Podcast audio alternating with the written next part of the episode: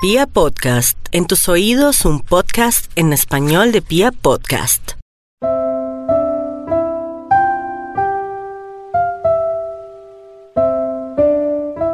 Cuando me miro al espejo, veo una imagen de niña, alta y flaca, con aspecto de pájaro que se alimenta únicamente con las frutas de la lluvia. Soy tan joven que pienso que mi corazón es una muñeca de trapo que tiene por corazón a una niña alta y flaca, con aspecto de pájaro, que se alimenta únicamente con las frutas de la lluvia. Pero a veces me siento muy antigua, como aquel día en que el profesor de historia sagrada nos habló del paraíso terrenal y contemplé tu cara pecosa y tu mechón sobre la frente. Y cuando volteaste la cabeza y me sonreíste, la piel se me puso de manzana. Acabamos de escuchar el poema Cuando me miro al espejo de Jairo Aníbal Niño, que está en el libro La alegría de querer. Y es que hoy vamos a hablar de este gran autor colombiano que hizo parte y hace parte todavía de la infancia y la juventud de muchos de nuestros escuchas. Estamos en otro capítulo de Literata, el podcast de Pia Podcast dedicado a los escritores y a la literatura. Yo soy Angie Reyes, arroba Angie Reyes Melo en Instagram y tengo hoy un par de invitados con los que vamos a dialogar sobre este gran autor Jairo Aníbal Niño. Tengo conmigo a Luisa Noguera. Hola Luisa, ¿cómo estás? ¿Cómo estás Angie? Muy contenta de estar aquí, gracias. Muy contenta también de tenerte. Tú eres escritora, editora, eh, tienes una gran afición por la lectura y también la escritura, especialmente los relatos de los niños. Has participado pues en charlas con colegios en Bogotá, en otras ciudades del país para promover especialmente la lectura y veo que también has escrito bastante en literatura infantil, inclusive fuiste finalista en varias ocasiones del premio de literatura infantil y juvenil El Barco de, Vapor, que es uno de los más prestigiosos en la literatura infantil. Y veo que también tienes un par de libros publicados, El Nido Atortolado, El Día que el Sol no salió, El Globito Azul y otros. Entonces, pues bienvenida a esta charla. Y eh, tengo también a Juvenal Nieves. Juvenal, ¿cómo estás? Sí, buenas tardes. Muchas gracias por la invitación a participar en su programa. Él es presidente de la asociación La Cumbre, que es la encargada de organizar el festival Jairo Aníbal Niño en Moniquirá. Y él también es un pedagogo y conocedor de la obra y de la vida de Jairo Aníbal. Entonces, bueno, pues ya que estamos todos presentados, vamos a entrar en materia porque Jairo Aníbal, como venía diciendo en un principio, inició literariamente a muchos de nosotros. ¿Quién de nosotros no recuerda en su juventud de pronto haber leído Soro? Eh, tal vez en el colegio, tal vez en su casa estaba el libro, y que es un viaje, ¿no? Es un viaje interior de un niño es una cosa maravillosa. Pero yo estaba pensando que Jairo Aníbal también tiene otra, otra parte de su obra que no se conoce mucho. Entonces vamos a entrar luego a, tocar obviamente el tema infantil, pero quiero que primero hablemos de, otras obras, porque él inicialmente eh, pues fue, empezó con títeres, ¿cierto? Y luego estuvo haciendo teatro, fue dramaturgo, actor. Entonces quiero que Luisa nos cuente un poco acerca de esta trayectoria previa. Ah, y también fue artista plástico de Jairo Aníbal. Eh, sí, Angie Jairo Aníbal en realidad es un ícono de la literatura infantil colombiana y como tú bien dices, ha estado siempre su vida, estuvo siempre su vida ligada con la cultura, con la promoción del libro, con las artes escénicas, pero también eh, yo pienso que todo ese proceso luego eh, creativo de Jairo Aníbal tiene el arraigo en su vida que fue muy variada también. Él, eh, pues en su juventud ocupó varios oficios como ayudante de camión, actor de teatro, aprendiz de mago y marinero. Entonces todas estas vivencias de Jairo Aníbal eh, enriquecieron lo que luego él transformó en literatura para niños. Juvenal, ¿nos quieres agregar algo al respecto? Sí, sí, sí, no, pues la, la vida de Jairo Aníbal Niño fue muy amplia, muy rica, ¿no? Desde su origen allí en, en Moniquira, Boyacá, donde nació, ¿no? Y como señalaba Luisa, pues en Moniquira le dio muchos elementos para, para armar sus, sus obras literarias, ¿no? Por ejemplo, el padre de Jairo Aníbal Niño él tuvo un, un almacén de ropa y por aquellas épocas, 40 o 60, 70 años atrás, pues salían a la plaza de mercado frente a la iglesia y colocaban allí en, el piso un tendal de, camisas, de pantalones, de artículos pues para ofrecerle a los ciudadanos y Jairo Aníbal Niño acompañaba a, a su padre, a don Aníbal.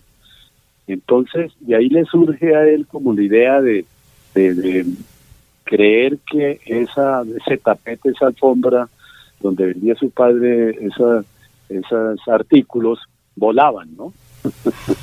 y le surgen también sus, comienza su, su inicio de, de, pequeño escritor, ¿no? Su imaginación. Ah, su imaginación, sí.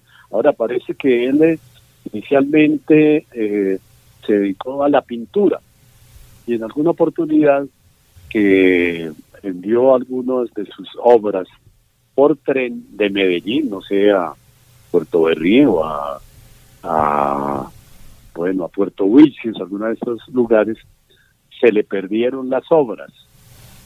Y al perderse las obras como que se desilusionó.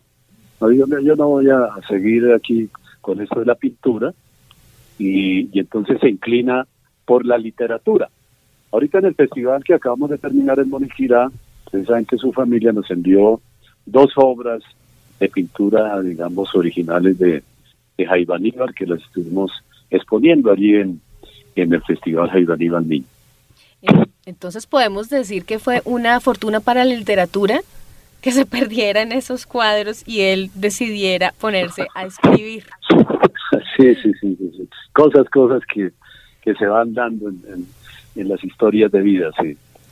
Y él como dramaturgo también eh, tuvo una gran influencia, ¿no? En sus principios. Pues Angie es considerada su obra cumbre El Monte Calvo, que es una obra de teatro para adultos que está inspirada en un veterano de la guerra de Corea que termina en la indigencia y se encuentra con un ex payaso. Y pues en, esta, en esta obra maravillosa ellos hablan del horror de la guerra, del efecto en las personas, de cómo puede cambiar la vida de una persona y, y transformar su futuro de una manera tan pues tan terrible como él lo narra en el Monte Calvo y esta obra ganó el premio al mejor espectáculo libre del quinto Festival Mundial de Teatro de Nancy en Francia. Entonces es una obra que trascendió nuestras fronteras, tiene inmensa importancia y pues ahí se evidencia la calidad como dramaturgo de Jairo Aníbal. Sí, sí, sí, sí. Sí, una de las obras que más se han montado en este país, en las escuelas, colegios, universidades, por los grupos de teatro, ¿no? Una obra, como usted lo señala, que eh, muy, muy, de todas maneras con un mensaje claro, ¿no? Para la época en que fue, en que fue escrita, ¿no? Escrita y presentada allí en, en, Francia. Sí, es una obra que hay que, que seguirla promoviendo y, viéndola, ¿no? Con tantos escenarios de este país. Y es que una particularidad de las obras de Jairo es que tienen siempre vigencia en el tiempo. La mayoría de sus, de sus publicaciones llevan más de 30 años siendo referentes de la literatura de los niños y jóvenes. Hay obras que leyeron padres e hijos en diferentes etapas de la vida y se encontraron en eso, en el en un libro de Jairo Aníbal que pudieron compartir. Yo recuerdo mucho las filas que se formaban cuando él estaba en la feria del libro y, eso no se ha vuelto a ver. En ningún, con ningún autor colombiano se ha vuelto, bueno, mentiras, estoy con otros autores colombianos sí, ha ocurrido, pero digamos que refiriéndonos específicamente a la literatura, exacto, infantil, eh, esas filas de Jairo Aníbal eran monumentales y siempre había niños pendientes de que firmara el libro, de que se tomaran la fotografía con él. Y hablando de, de esa, de la, de la obra para adultos también, hay como, como una visión política, ¿no? Es decir, eh, eh, no, son, no son obras inocentes, es decir, tienen, tienen una crítica social. Sí, bastante fuerte. Exactamente. Por, e, por ejemplo, por ejemplo, Puro Pueblo. Exactamente. Que hay ahí eh, unos cuentos muy, muy elaborados y, con mensajes, ¿no? Con contenido. Porque Jairo Aníbal Niño, quiera ser, no, él también se inició en, en, por un lado de la de la política, ¿no? Participó en algunos grupos de carácter político, ¿no? De, eh, que, generaron luchas muy importantes en este país, ¿no? Y, y, producto de eso, pues también sus sus escritos, pues tenían alguna inclinación en ese sentido, como una obra de, puro pueblo que es, es, también sale un poquito del marco de, de la literatura así como para los niños, ¿no? Y, es para todos los, los públicos, ¿no? Y, últimamente uno de sus libros que dejó casi por muerte, que fue Tapir, ¿no? Ah, sí. Tapir, que, que es casi una, como una novela donde eh, se dirige mucho a los maestros, ¿no? Y fija punto sobre el tema de la educación. Es claro, sobre el tema de la educación tiene un mensaje muy, muy directo pues para generar cambios y transformar eh, los currículos, transformar los sistemas de evaluación, los sistemas de enseñanza, los sistemas de relación que deben tener los maestros con, con sus estudiantes para ganarlos precisamente para, para el avance en sus respectivas disciplinas. Claro, y es que ahora que tocamos el tema de los maestros y tocamos el tema de los niños, eh, ahí es en donde nosotros vemos una gran influencia del maestro Jairo Aníbal, porque no solamente influye a los lectores, que son de distintas generaciones, sino también influye a otros escritores. Sí, mira, Jairo Aníbal Niño abrió la puerta a los escritores colombianos en literatura infantil. Eh, con él se empezó a hablar formalmente de lo que es la LIG, Literatura Infantil Juvenil en Colombia. El fondo editorial mm, se enriquece con libros de, de, Jairo Aníbal en un porcentaje muy alto, puede haber unas más de 40 publicaciones de él. Y esto lo que hizo fue abrirle la puerta a autores de su generación y posteriores que han encontrado un espacio para expresarse, para escribir a los niños, para hablarles de temas que no son solamente considerados infantiles o educativos. o educativos exactamente donde donde pueden divertirse pero a la vez también crear una conciencia social como ocurre por ejemplo en Soro en Soro se habla de la minería ilegal se habla de la preservación del medio ambiente de la explotación infantil y Jairo Aníbal pues combina magistralmente la fantasía con personajes y animales fantásticos y un mundo cruel y duro como puede ser el de la explotación infantil. Sí, ahí, ahí sobre, sobre Soro quisiera comentar que eh, en este festival que tuvimos en Moniquira asistió Fernando Urbina Rangel, un antropólogo, amigo de Aníbal Niño, que fue quien lo invitó precisamente a, a las selvas amazónicas y le dio a conocer las aves que se llaman los tentes, ¿no? Ah. Es, es un ave que, que es como una mascota que tienen los indígenas allí alrededor de la de las malocas, pues son de, de, vida libre, pero las que llegan por ahí a las malocas, ¿no? Y se acercan y, cuidan a los niños de, de, los eh, otros animales que lleguen a las malocas. Y él fue precisamente el que, el que invitó a Jairo Aníbal Niño a, tanto a conocer la selva y luego le surge la idea de, escribir solo. Pues alguien decía que un chipcha, Jairo Aníbal Niño, un chipcha, pues allí boyacense, se va a la selva, ¿no? A, a descubrirla, a redescubrirla con su eh, libro, con su Zoro, para que todos conozcamos algo de, ese mundo fantástico de la, de la Amazonía, ¿no? Y de, estas de estas regiones, pues un tanto retiradas aquí para el centro nuestro. Claro. Y es que, como lo decíamos eh, cuando iniciamos esta charla, Zoro es una lectura obligada, o debería ser una lectura obligada en, en, pues en todos los currículums de literatura o de español en Colombia. Y eso, este comentario va a lo siguiente, y es que mm, se está tendiendo últimamente a, a, poner a los niños, ya sea en el aula o en casa o en los planes de lectura que tiene el distrito, no sé, como a leer literatura funcional, entre comillas. Es decir, literatura para que aprendas valores literatura, entre comillas, para que aprendas matemáticas. No, no ve uno con tanta frecuencia este tipo de obras que son maravillosas obras de arte para niños y que no, no son funcionales, sino son obras de arte. Obviamente que tocan todos los temas, obviamente que se puede aprender, pero no es su fin ese. Entonces, quisiera que, que pudiéramos Mm, profundizar más en, la, en el valor literario de Jairo Aníbal como literatura infantil del mejor nivel.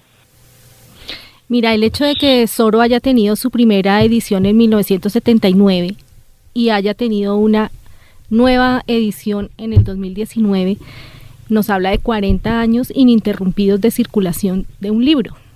Es un bestseller imagínate, o sea, 40 años, eso es mucho tiempo en el que el libro no ha perdido vigencia porque los temas que trata son perfectamente vigentes ahorita, pues tristemente lo siguen siendo.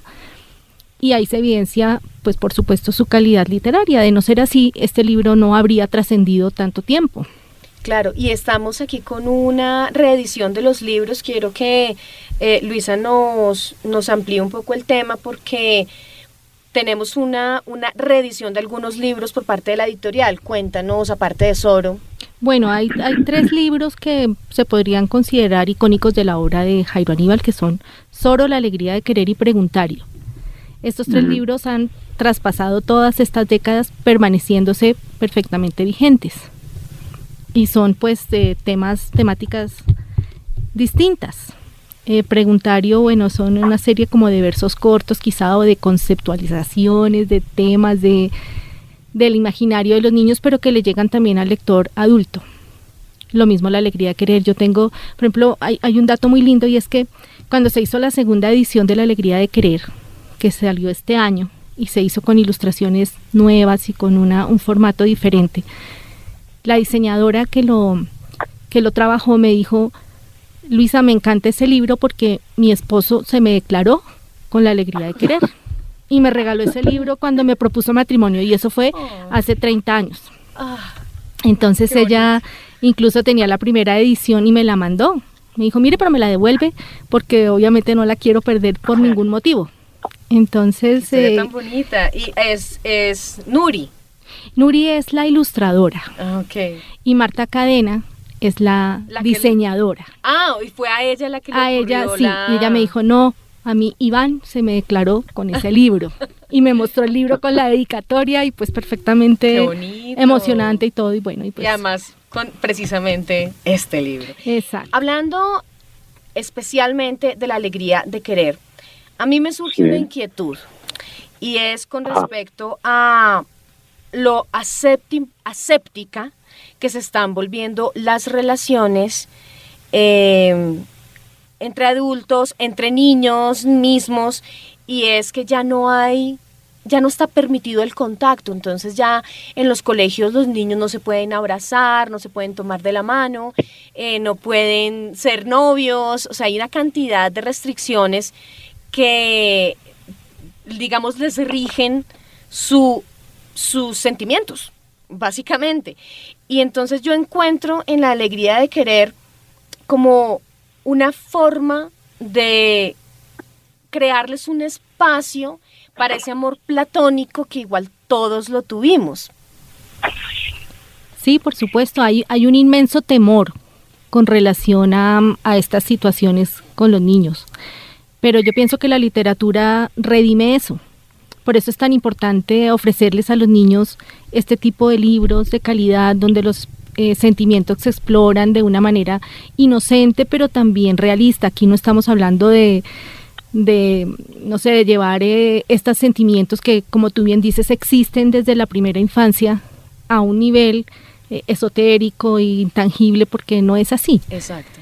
Pero la literatura le da naturalidad a las cosas, le muestra la nobleza de los sentimientos, la pureza de los sentimientos que no se puede perder a pesar del temor de los adultos, que es lo que está restringiendo ahorita esta expresión. Exactamente. Bueno, ¿querías con, comentar algo? Con ese libro de, de, la alegría de, querer, ¿no? Y cuando uno encuentra que alguna maestra, principalmente en, de pronto en los jardines infantiles, en el primer año de, escuela, que son claves para, para seducir a, los niños, a las niñas, a, a, a incluirse, digamos, en, en esos temas de la, de la lectura, querer leer, ¿no? Eh, se requiere la, la, la, pasión de los docentes, de las maestras, para que, eh, diría yo que en un jardín infantil a veces uno encuentra que ya les están enseñando matemáticas y, les hacen evaluaciones muy rígidas, ¿no? Con objetivos muy puntuales, cuando debiera ser un, digamos, una relación tan, tan alegre, ¿no? a partir de la lectura de estas obras, de estos poemas cortos de Jairo Aníbal Niño, que en la medida en que se lean con entusiasmo, con, con eh, eh, actuación ¿no? para los niños, es algo que, que ellos seguramente que van a van a querer cuando ya aprendan a leer, meterse en, en, los textos, ¿no? Eh, es a partir de, de eso, pero lo que decía, si, si se toman otros otros rumbos por otras exigencias tan rápidas eh, ante el, crecimiento lento de un niño que debe ser desprevenido alrededor de, escuchar a sus maestros leyendo, ¿no? Que les lean, que jueguen, que se relacionen, que socialicen con los niños y verá que, que vamos a retomar también el, camino de la lectura que a veces hoy se dice, no, es que ya hoy ya no leemos, hoy ya no se lee. Hoy ya no se requieren libros, todos lo hacemos por internet o cosas por el estilo, ¿no? Y mira, Angie, la importancia de la lectura en voz alta. Cuando tú abriste el programa, eh, no es lo mismo leer el poema que escucharlo como tú lo leíste. Entonces yo pienso que a partir de ahí es desde donde empezamos a enamorar con la, la lectura, a partir de la voz. Los niños que todavía no leen escuchan un, un poema tan bonitamente leído que yo creo que sí suena distinto y es distinto. Obviamente la imagen que tú te haces es distinta. Exactamente. Yo en algún momento tuve a mi cargo un trabajo con los niños de Casa Tomada, un club de lectura, duré muchos años trabajando con ellos y esa fue una de las cosas que descubrí, que yo tenía niños desde menos de un año hasta adolescentes. Y a todos los convocábamos a través de la palabra con la lectura, con la lectura interpretativa. Y yo creo que los textos de Jairo Aníbal abren la lectura y permiten que a través del el sonido el niño se deje ir y, entre en un ambiente mágico, porque de todos modos, y yo cuando digo mágico me refiero a, esa, eh, a ese pensamiento anímico que tienen esas edades, ¿no?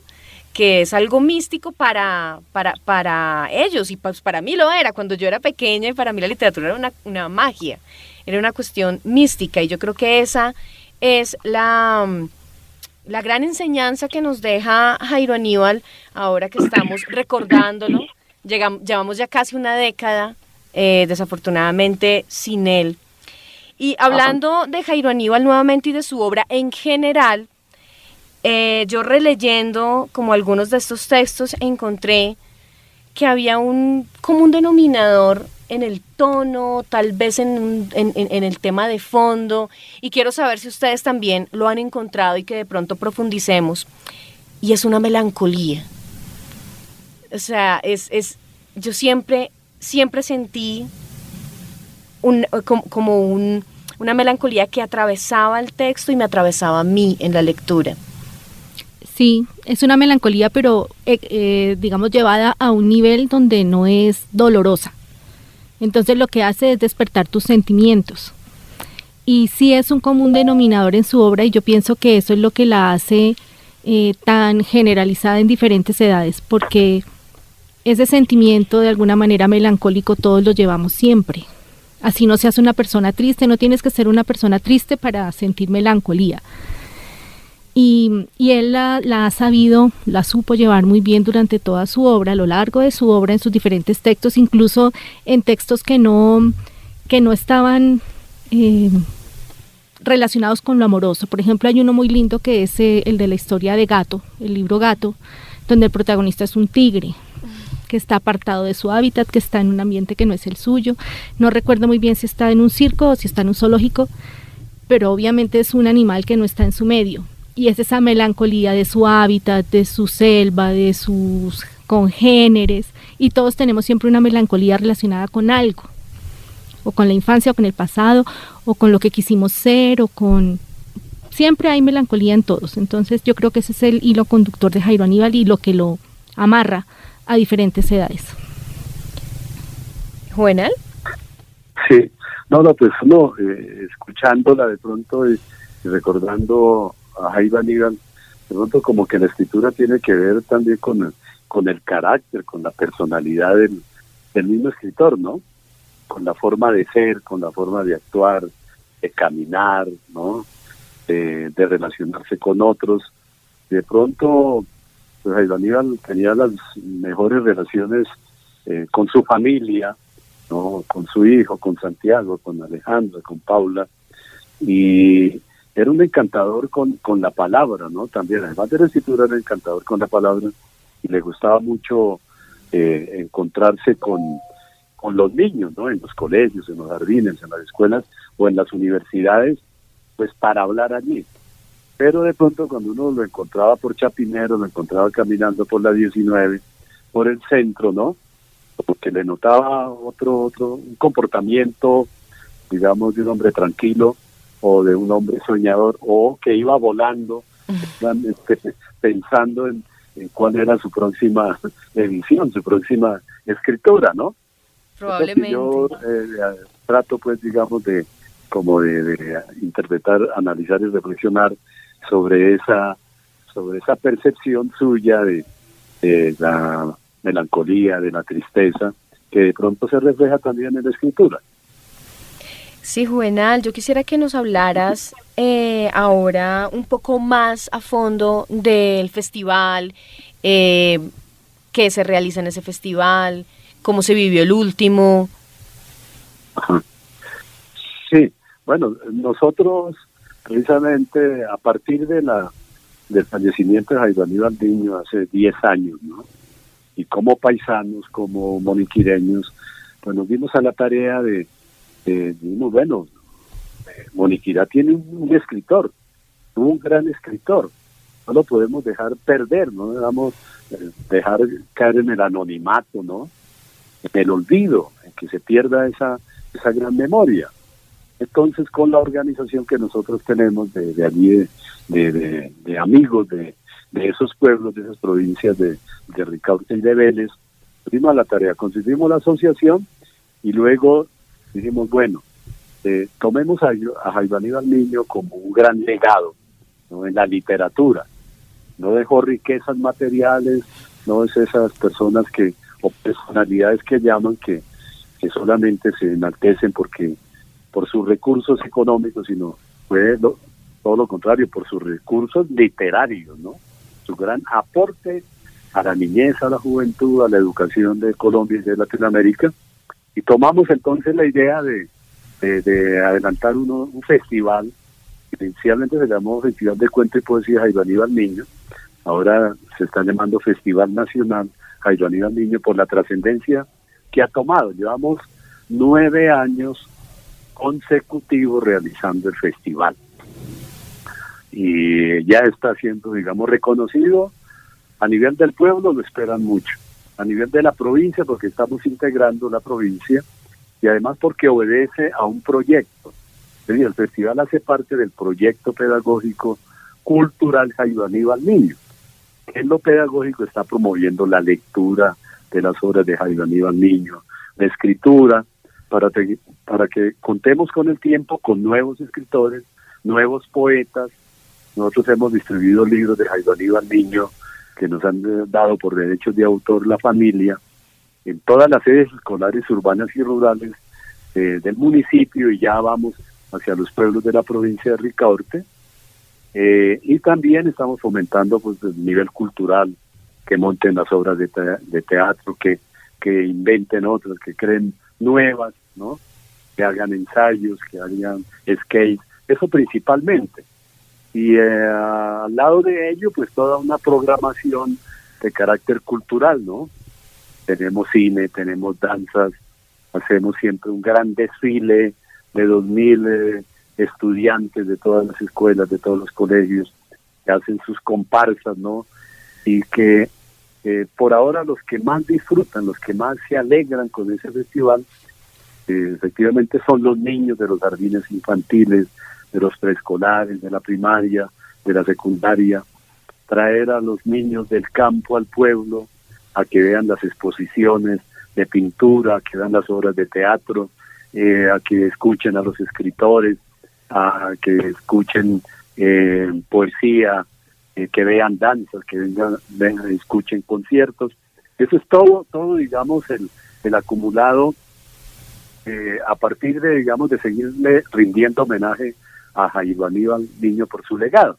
Entonces se está convirtiendo en un evento cultural muy importante para la región y para Boyacá, ese, ese festival, ¿no? Qué bueno, qué bueno, Juvenal. Esperemos que el próximo año nos veamos todos allá, podamos reunirnos allá. Y el próximo año es el décimo festival, que siempre hay, hay fechas como significativas, ¿no? Claro, una década. ya, comenzamos, ya comenzamos a, a trabajar para el décimo festival que sea aún mejor de los que hemos venido realizando hasta la fecha. Bueno, vamos a estar muy pendientes. Eh, bueno, vamos a terminar por hoy esta charla sobre Jairo Aníbal Niño en nuestro podcast de Pia Podcast Literata. Les quiero agradecer por haber, eh, pues por habernos acompañado y por haber recordado este gran autor de literatura infantil y juvenil. Muchas gracias Luisa, muchas gracias Juvenal y vamos a cerrar el episodio de hoy con, un, con una bella poesía de Jairo Aníbal, por supuesto, que es, ¿qué es la despedida? La despedida es una mano que es un pañuelo, que es el corazón y la distancia. La despedida es una mano que es un pañuelo, que es una mano en el corazón de la distancia. Sí, precioso. Angie, bueno, y, son 10 años de la partida de Jairo Aníbal, pero no son 10 años sin Jairo Aníbal, porque él se quedó con su obra. Es verdad, muchas gracias, muchas gracias. Y nos escuchamos en otro episodio de Literata. Soy Angie Reyes Melo y hasta la próxima. Hasta luego. Hasta luego, gracias. Hasta luego. Buenas tardes, gracias. I like a bed that's really firm. I need something a little softer than that. Rest easy. With the Sleep Number 360 Smart Bed, you can both adjust your comfort with your Sleep Number setting. Can it really help me fall asleep faster? Yes, by gently warming your feet. Okay, but can it help keep us asleep? It senses your movements and automatically adjusts to keep you effortlessly comfortable. Sleep Number, proven quality sleep is life-changing sleep. And now all beds are on sale. Save 50% on the Sleep Number 360 limited edition Smart Bed, plus special financing on all smart beds. Ends Monday. To learn more, go to sleepnumber.com. Special financing subject to credit approval. Minimum monthly payments required. See store for details.